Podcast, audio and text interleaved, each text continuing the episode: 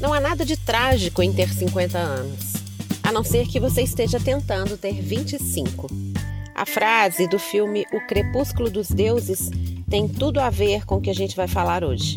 Eu sou a Cris Guerra e este é o 50 Crises. Revisão dos 50 mil quilômetros. Para mim é inevitável fazer essa metáfora agora que eu completei 50. A revisão, no caso, é menos para olhar para os quilômetros rodados e mais para os que ainda estão por vir, e assim fazer os ajustes necessários e possíveis para um bom funcionamento nos próximos 10, 20, quem sabe 30, 40, 50 mil quilômetros. Vai que. A ciência e a medicina estão evoluindo tanto.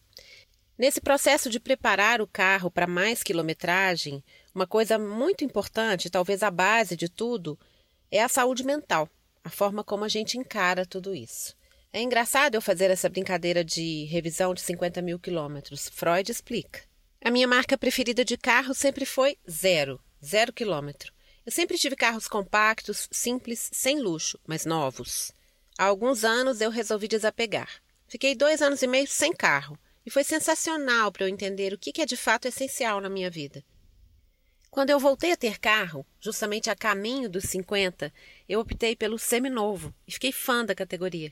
Hoje eu não vejo sentido em comprar um carro zero, pelo menos para mim. Não encaixa no meu estilo de vida. O seminovo você já pega maciado, não tem que arcar com a depreciação. O raciocínio vale para marido também.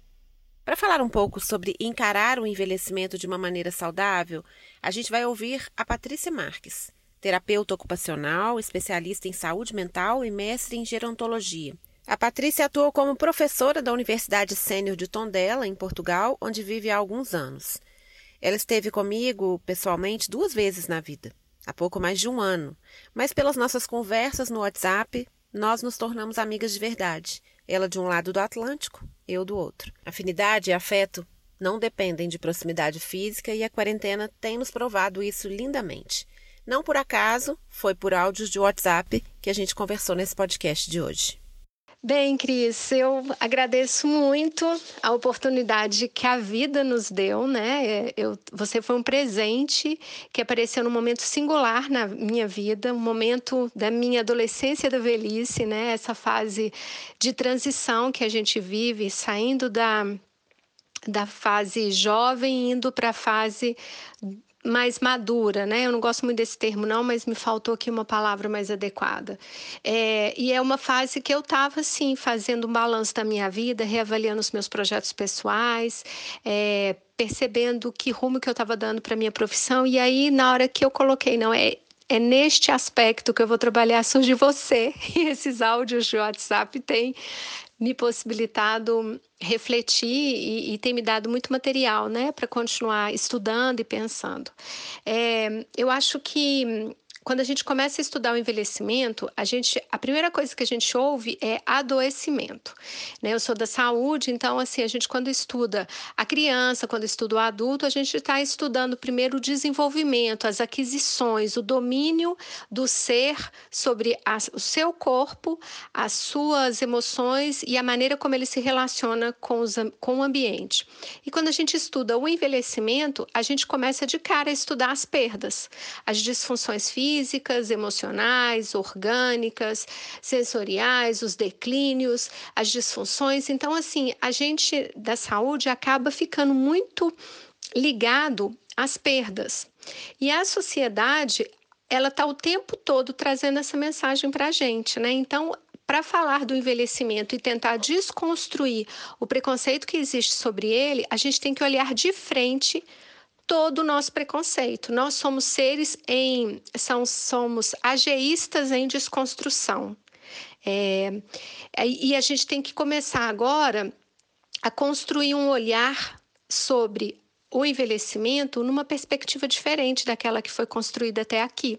A longevidade ela é um dado muito recente da humanidade. Até aqui a gente construiu ela em torno de perdas. Agora a gente vai ter que começar a olhar o que tem de positivo nela, mas sem querer maquiar, sem querer mudar o nome das coisas. Velho é velho. Eu sou a filha mais velha e fui denominada assim desde criança. Porque agora que eu vou fazer, sei lá, quando eu fizer 60 anos, eu já não posso mais ser chamada de velha? Por quê? Se eu passo a ser chamada de madura, eu só estou mudando o nome, mas eu continuo sendo velha. Será que o medo de envelhecer é o medo de perder as características estéticas inerentes à juventude ou é o medo da proximidade da morte? Eu acho que a gente tem aqui muita coisa a descortinar para começar a falar sobre os preconceitos e os medos que estão todos por trás do processo de envelhecimento. Paty, até conversar com você, eu nunca tinha pensado numa informação que é óbvia. Tem muito pouco tempo que o envelhecimento está ao alcance da maior parte da população. Isso é muito recente. A minha mãe morreu com 55 anos, então fazer 50 anos para mim é muito marcante. Ela fez uma cirurgia plástica aos 50 aos 53 descobriu um câncer tardio e ficou doente até falecer aos 55. Então a palavra anti-idade para mim é isso, uma doença que impediu que minha mãe envelhecesse, porque ela morreu antes. A gente precisa ressignificar essa palavra velho. A gente precisa dar ao velho a beleza que é dele. E isso você está fazendo muito bem no livro que você está escrevendo. Eu adoro essa reflexão que você propõe sobre a estética do envelhecimento. Existe uma estética do bebê, do jovem, mas não existe uma estética do envelhecimento. Eu tenho uma hipótese meio brincalhona que eu chamo de teoria da justiça da natureza. É sobre uma certa desvantagem em nascer muito bonita, porque o que pode ser considerado sorte, com o tempo vira uma espécie de maldição. A mulher que sempre foi muito, muito bonita corre o risco de se apoiar na beleza e raramente se acostuma com o avançar do calendário. Algumas mulheres, durante o processo de envelhecimento, costumam recorrer a todo tipo de procedimento estético, quase como um recurso para impedir a velhice de acontecer. E esse exagero quase sempre resulta num aspecto transfigurado, que evidencia algo bem mais sério do que o envelhecimento: é a não aceitação dele. Eu sinto que está na hora da gente ajustar essa palavra, jovialidade, juventude, mudar para vitalidade. Quanta vida tem dentro de mim? Outro dia eu ouvi uma ideia para se colocar o termo ageful no lugar de ageless. E eu me apaixonei pela ideia. Porque nós não somos sem idade, nós somos cheias de idade. Quando eu chego aos 50 anos, eu tenho todas as idades em mim, todas as anteriores, inclusive os 50. E por isso eu me prefiro hoje. Não porque eu sou a mesma pessoa, mas porque eu trago todas essas transformações, todas essas experiências para uma mulher que eu sou hoje, que é uma mulher mais rica em termos de sabedoria, porque eu também já sofri mais, já ri mais, já me decepcionei, eu já desdramatizei as coisas. Eu não sei se existe esse verbo, mas eu inventei.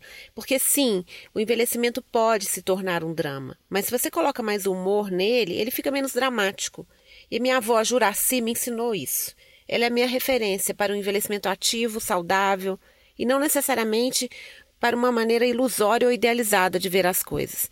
Foi essa minha avó paterna, que viveu até os 95 anos, que tem uma importância tão grande na minha vida, como a sua avó tem para você, que tinha seus sofrimentos, mas trazia muito humor para a vida.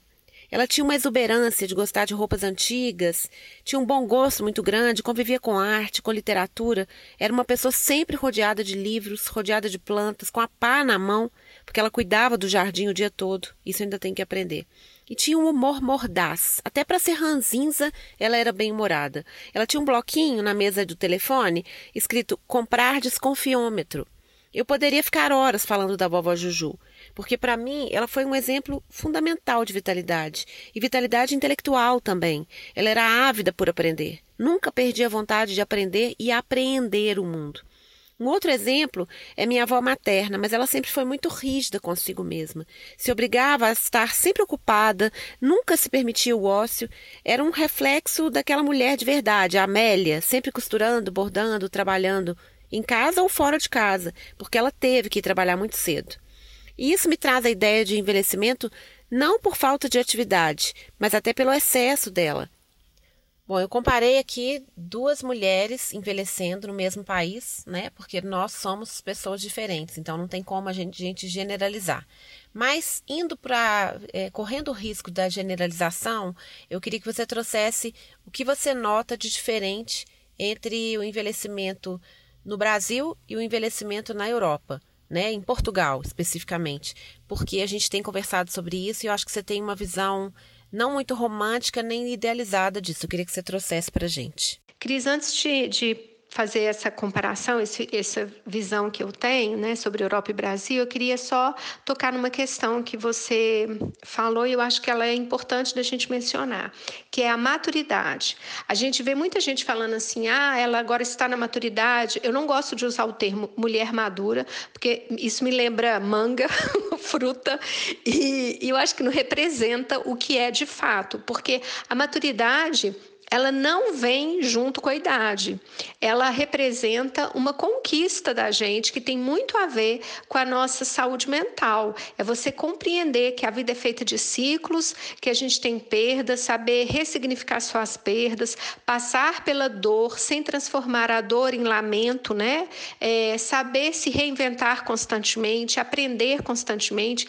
E eu conheço nesse sentido pessoas que têm 80 anos e que estão aí vivendo uma hora se comportando como se tivesse 20, outra hora se comportando como se tivesse 80, não nesse sentido de ser múltiplo, mas no sentido de não ter clareza é, emocional para se posicionar. Porque são pessoas que não conseguiram passar por, essa, por essas adversidades da vida, ressignificando, se conhecendo, é um aspecto extremamente importante que é muito ignorado principalmente aqui na Europa, que a saúde mental não é explorada de uma forma universal. Ela ainda está muito explorada como uma área em que você só vai se preocupar se você tiver um desarranjo grave, né?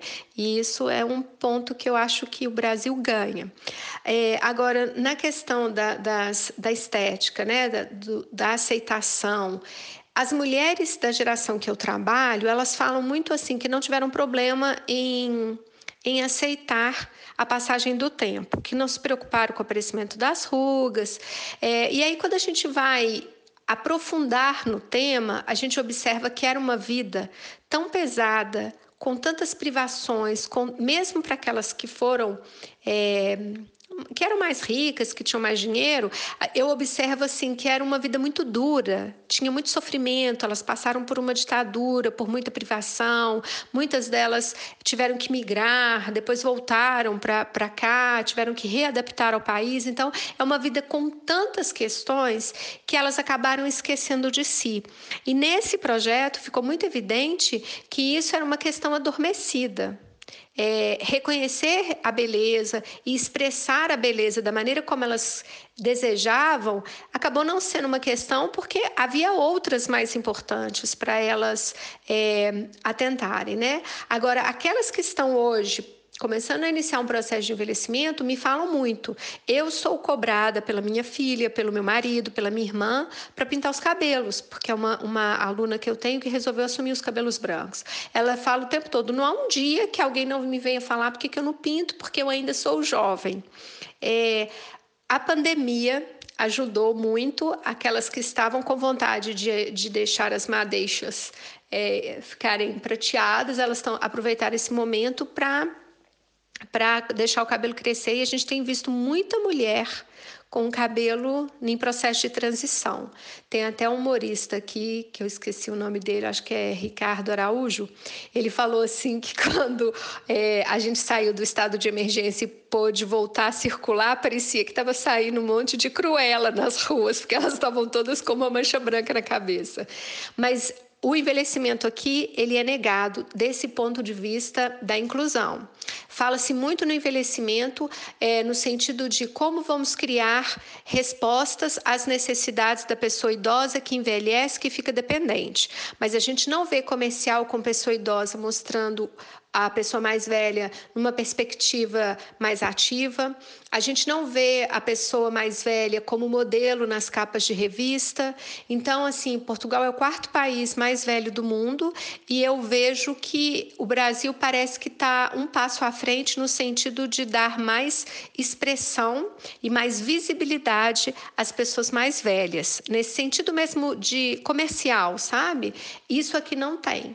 E grande parte das mulheres que eu conversa, eu comecei a fazer uma pesquisa com mulheres entre 40 a 55 anos para saber o que, que elas sabiam sobre a menopausa, é, quais eram as grandes preocupações delas. Muitas me falaram assim: olha, eu não quero falar sobre isso, é, eu não vou ficar velho, eu não quero saber disso, é, eu pinto meu cabelo, eu não vou deixar meu cabelo ficar branco, ou seja, é um assunto que incomoda, né? Então, veja bem, se a gente está num país que é o quarto país mais velho do mundo, era de se imaginar que havia assim uma inclusão muito maior, uma aceitação, uma compreensão muito maior. E não existe, porque eu penso que isso está muito associada às questões nossa de ressignificação é, desses conceitos.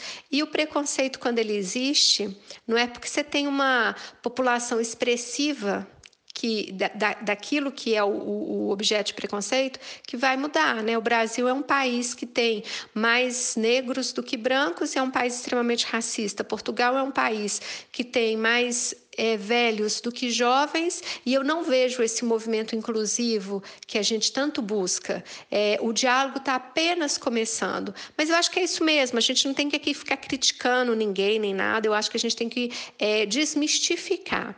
É, o Brasil está mais nas redes sociais, as pessoas lidam mais com, com a mídia, então eu acho que as vozes acabam ecoando e ganhando força, talvez por isso que impulsione mais essa discussão, e aí você começa a ver um movimento de, de tentar dar trazer um novo olhar para isso. A gente só não pode é, deixar esse engolir pelo, pelo maquiar do, do preconceito, né? Que aí vai ser um grande problema que a gente vai ter no futuro próximo. Porque, como diz o ditado português, todos nós estamos caminhando para velho. Eu vou tentar falar através, começar a falar da Universidade Sênior, porque eu acho que ela me dá elementos para depois a gente falar um pouquinho sobre as outras coisas que você abordou. É, na Universidade Sênior de Tondela, eu trabalho desde 2014. É um grupo aberto, ou seja, pode entrar e sair a hora que quiser. É, a gente trabalha no conceito de ano letivo, começa mais ou menos em setembro e termina próximo de junho, julho, né? E e eu, eu, quando comecei a trabalhar com eles, tinha uma proposta de levá-los a fazer reflexões sobre a vida, sobre as conquistas, sobre as frustrações, sobre os medos, os preconceitos, os projetos. E, e a gente, eu consegui desconstruir tanto preconceito que eu fiquei impressionada como que é, são é como se fosse um abacaxi que a gente vai tirando as fatias grossas e depois vai ficando aqueles espinhos internos e quanto mais você tira você custa chegar à polpa sabe? Totalmente limpa assim. E, e eu quando comecei a trabalhar com eles era uma turma muito diversificada de nível de escolaridade bem amplo experiências de vida diversas né? Extrato social diferente.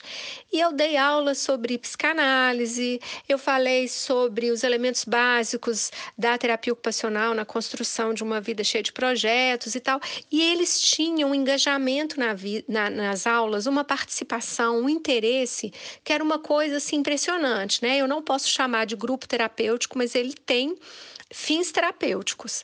É, e, e aí, trabalhando várias questões e vários preconceitos que eles próprios eh, trouxeram sobre a velhice e que estavam sendo reféns desse preconceito, eu me deparei com um muito difícil, que era reconhecer-se belo. Porque quase todos, quando a gente trabalhava isso, ou quando eu elogiava uma, uma, dele, uma dessas pessoas, eles falavam assim: Ah, não, Patrícia, eu tô bem, para minha idade eu tô bem, mas eu tenho espelho em casa. Ou então dizia: "Ah, filha, eu já não tenho mais 30 anos. Não, é até que eu tô bem, né? Assim, é, tem gente que tá pior do que eu com a minha idade, mas eu já não tenho 30 anos, havia sempre um mas, e um mas que remetia para as idades mais jovens. E aí, percebendo essa dificuldade de trabalhar, né, eu, como boa mineira, fui comendo pelas meradas. Então, a gente usou de poesia de Vinícius de Moraes para começar a trabalhar sobre sensualidade, o que, que é beleza, é, se a gente pode comparar beleza, se não pode. Foram dois anos abordando esse tema, até que eles começaram a se referir como pessoas bonitas, sem comparação, como quando alguns deles começaram a falar do desejo que estava surgindo de voltar a ter um novo relacionamento. É, então, o que, que eu percebi? A gente constrói em torno da, da beleza é um grande preconceito, porque a gente aprisiona a beleza na juventude. E a beleza está relacionada à sensualidade, está relacionada à sexualidade, né? Então, uma pessoa que começa a se ver velho, ela tem aquela, aquele, aquele conceito inconsciente, consciente, de que ela já não está mais pertencendo ao campo da beleza. E aí a gente sabe né, o que, que vai decorrer de tudo isso. Esse trabalho foi muito difícil é, e muito prazeroso, porque a descoberta que eles conseguiram fazer e a maneira como isso impactou a vida social deles foi bem interessante. Agora eu vejo isso sendo reproduzido por pessoas que estão tentando desconstruir o preconceito. Quando eu vejo uma mulher falando assim, ah, porque os 50 anos de hoje corresponde aos 30 anos de antigamente, o que, que ela está fazendo?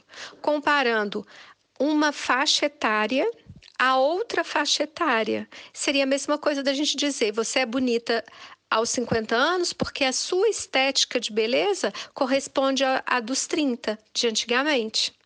Então, assim, não é assim que eu vejo que a gente vai desconstruir nada. A gente tem que encarar a realidade. Nós hoje temos um envelhecimento mais harmonioso porque nós temos recurso para poder no, nos para poder cuidar, para poder utilizar e, e, ter um envelhecimento mais é, mais suave, digamos assim. A nossa vida, né? Ela não é tão nós não temos aquele esforço braçal que as mulheres de antigamente tiveram. A gente tem muito trabalho, sim, mas a nossa vida foi muito facilitada com as novas tecnologias, com esses aparatos todos que surgiram. Então, a primeira coisa que eu acho é que a gente tem que ter um, um olhar de gratidão a todas as mulheres que nos antecederam. Aquelas que hoje estão com 80, 70, elas fizeram um percurso e que permitiu que a gente hoje estivesse aqui falando sobre isso.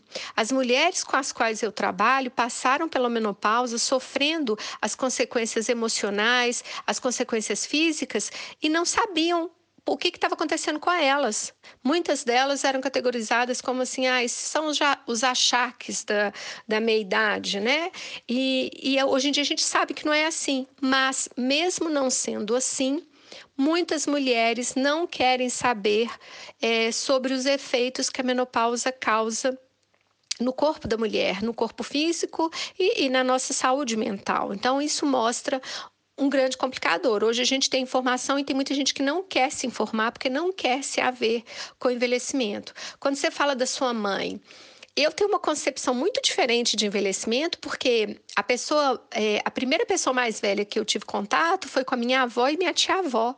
Duas mulheres super audaciosas, muito engraçadas, extremamente reverentes, festeiras. Com elas eu vi o que havia de melhor, sabe? Tinham rugas, tinham cabelo branco, tinha um joelho que doía, tinha a necessidade de andar de sapato baixo, porque não conseguia já pôr salto por causa do joanete. Mas isso era tão pequeno perto do que elas tinham de vida e de vitalidade que me fez construir uma imagem positiva sobre o envelhecimento. A minha mãe já não teve essa sorte. Ela conviveu com a avó é, muito, muito doente. Então ela cresceu falando assim. Eu cresci ouvindo a minha mãe dizer assim: eu não quero ficar velho porque eu não quero dar trabalho para ninguém. E a minha mãe fez 70 anos esse ano. E há pouco tempo eu estava conversando com ela e ela falou: ai, filha, eu tô com tanto medo de ficar velha, de ter doença, eu não quero dar trabalho. E eu, mãe, você já está velha. E foi aí que ela falou: caramba, realmente eu tô e não tô doente. Então, olha que louco. A gente está vivendo, está envelhecendo e não se dá conta disso, porque os nossos medos são tão maiores que faz a gente não enxergar o que está acontecendo no nosso presente, né? E eu acho que a gente começa a ter necessidade de falar das coisas sem medo. E eu acho que eu tenho que falar assim: olha, a Cris está linda, ela tem 50 anos, tem uma estética bem preservada que é dos 50 anos. É, eu não conheci você com 20, não conheci você com 30 e nem quero pegar suas imagens antigas para comparar, porque eu acho bonita aquilo que você me apresenta hoje. E quando eu olho para as mulheres mais velhas, que eu falo que são bonitas, são porque aquele conjunto que eu estou vendo é harmonioso, agrada o estilo que elas apresentam a mim. Outras eu não acho bonita, não tem nada a ver com a idade, tem a ver com o estilo, né? É, o dia que a gente conseguir desconstruir esse, esse sistema comparativo, a gente vai conseguir começar a olhar para as pessoas e enxergar a beleza, porque aí você olha para o presente. É, quando eu falei que na Universidade Sênior eu desconstruí muitos preconceitos, eu não estou me referindo só ao preconceito que eles traziam a respeito do envelhecimento e deles próprios. Eu falo dos meus preconceitos, né? Porque quando eu fui trabalhar com eles, eu acabava tendo uma maneira de é, eu, eu antecipava, assim, às vezes, situações, ou eu acreditava que eles não iam ter interesse por determinado tema e aquilo caía tudo por terra, porque quando eu apresentava as opções, às vezes aqueles temas que eu achava que não era de interesse, porque era muito atual, porque era muito moderno, porque não tinha nada a ver com, com o que eles estavam vivendo, era aquilo que eles se interessavam. Então eu queria que isso ficasse claro, porque quando a gente trabalha com gente, independente da idade, né, a transformação é mútua, né? Eu me transformei e eles também tavam, passaram por esse processo de transformação. Enquanto você falava sobre saber o que está acontecendo com a gente, eu fiquei pensando como é importante nomear as coisas com os nomes que elas têm, sem que isso signifique um demérito. E me lembrei também que a minha mãe usou por muito tempo o cabelo curto, como eu. Ela gostava do simples, do prático, acho que eu puxei isso dela. Quando ela assumiu o cabelo branco, as minhas tias, irmãs dela, começaram a cobrar da minha mãe que tingisse o cabelo. Ela era uma pessoa prática, não queria gastar muito tempo cuidando do cabelo. Mas depois ela fez plástica no rosto e depois da plástica, aí ela passou a pintar o cabelo, como se uma coisa exigisse a outra. Como se o raciocínio fosse: se eu fiz plástica, então eu tenho que tingir o cabelo para ser coerente com esse movimento de disfarçar a velhice. Parece que existia um conflito interno entre o que eu quero e o que as pessoas esperam de mim. Havia ali e eu acho que sempre há, uma adolescente que queria talvez satisfazer as expectativas externas, e por outro lado, uma mulher prática e simples que queria deixar o cabelo branco e curto. A mamãe foi uma mulher muito bonita na juventude, mas a beleza dela não estava só no físico, estava também na doçura, no sorriso, é um conjunto. Ela oscilava entre essa vontade interna de deixar o cabelo branco natural e a cobrança externa, uma certa adolescência que cedia à cobrança externa das irmãs, principalmente. Eu gosto muito quando você usa a expressão adolescência da velhice, que é o que eu estou passando agora. É quando a gente começa a tomar consciência do amadurecimento e começa a se adaptar às mudanças físicas, emocionais e simbólicas de tudo isso. Eu não acredito que a gente não viva sem dar ouvido à opinião de alguém. A opinião das pessoas, né, a opinião alheia, é importante, mas a gente precisa escolher quais são as opiniões que nos importam, ou então a gente vai ficar refém da opinião de todo o resto, né? Quais são aquelas pessoas que merecem ter peso sobre as nossas vidas, né? A gente elege aquelas que importam e pronto. Poucas e boas. Eu acho, eu vou começar pela adolescência da velhice, que esse, quando eu falei sobre isso, na verdade, foi de uma observação que eu, que eu tive ouvindo a minha mãe. Ela falava para mim muitas vezes assim, que estava sendo muito difícil para ela viver essa fase da vida, que era entre os 45 e 50 anos, porque às vezes ela se achava velha para umas coisas e nova para outra, que ela sentia algumas alterações emocionais e ela falava: Eu não me lembro de ter tanto conflito na primeira adolescência, mas nessa fase eu me sinto às vezes uma adolescente.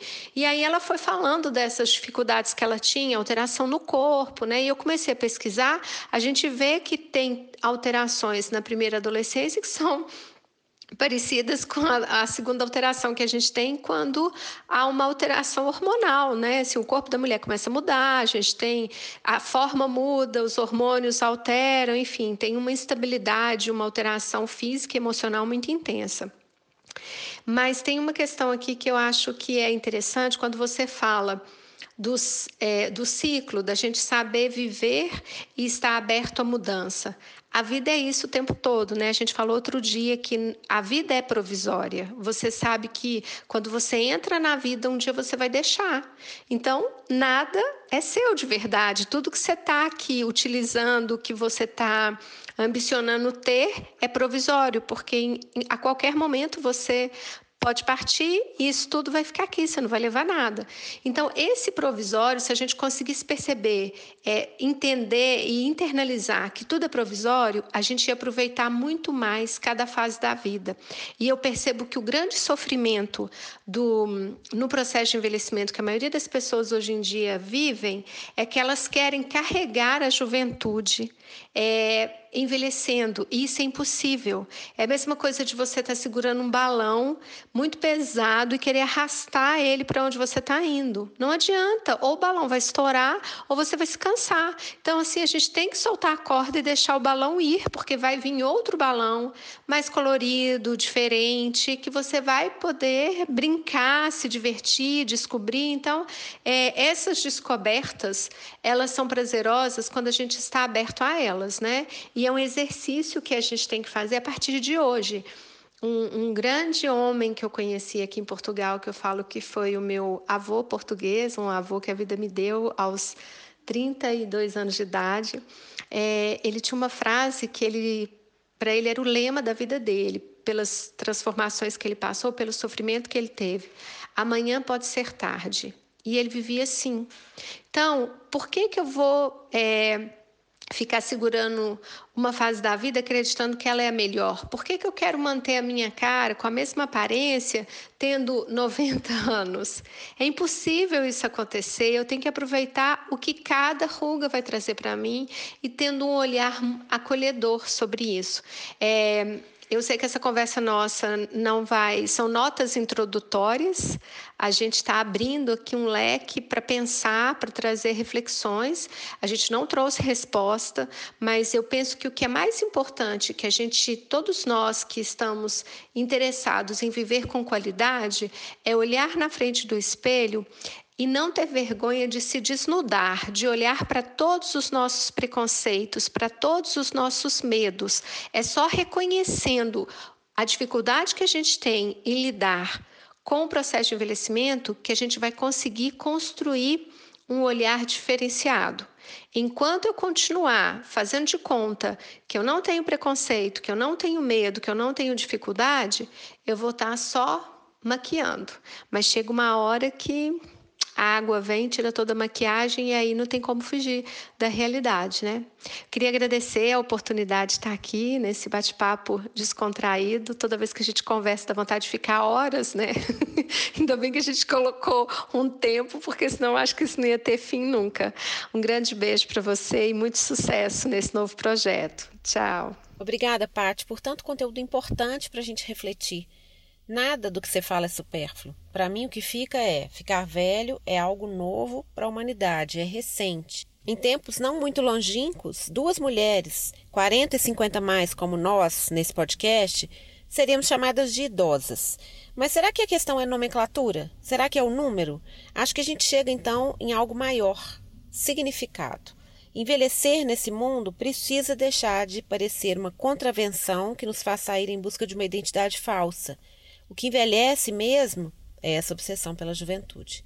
E para mim, outro ponto fundamental é a velhice é o envelhecimento físico e ela não necessariamente traz a maturidade.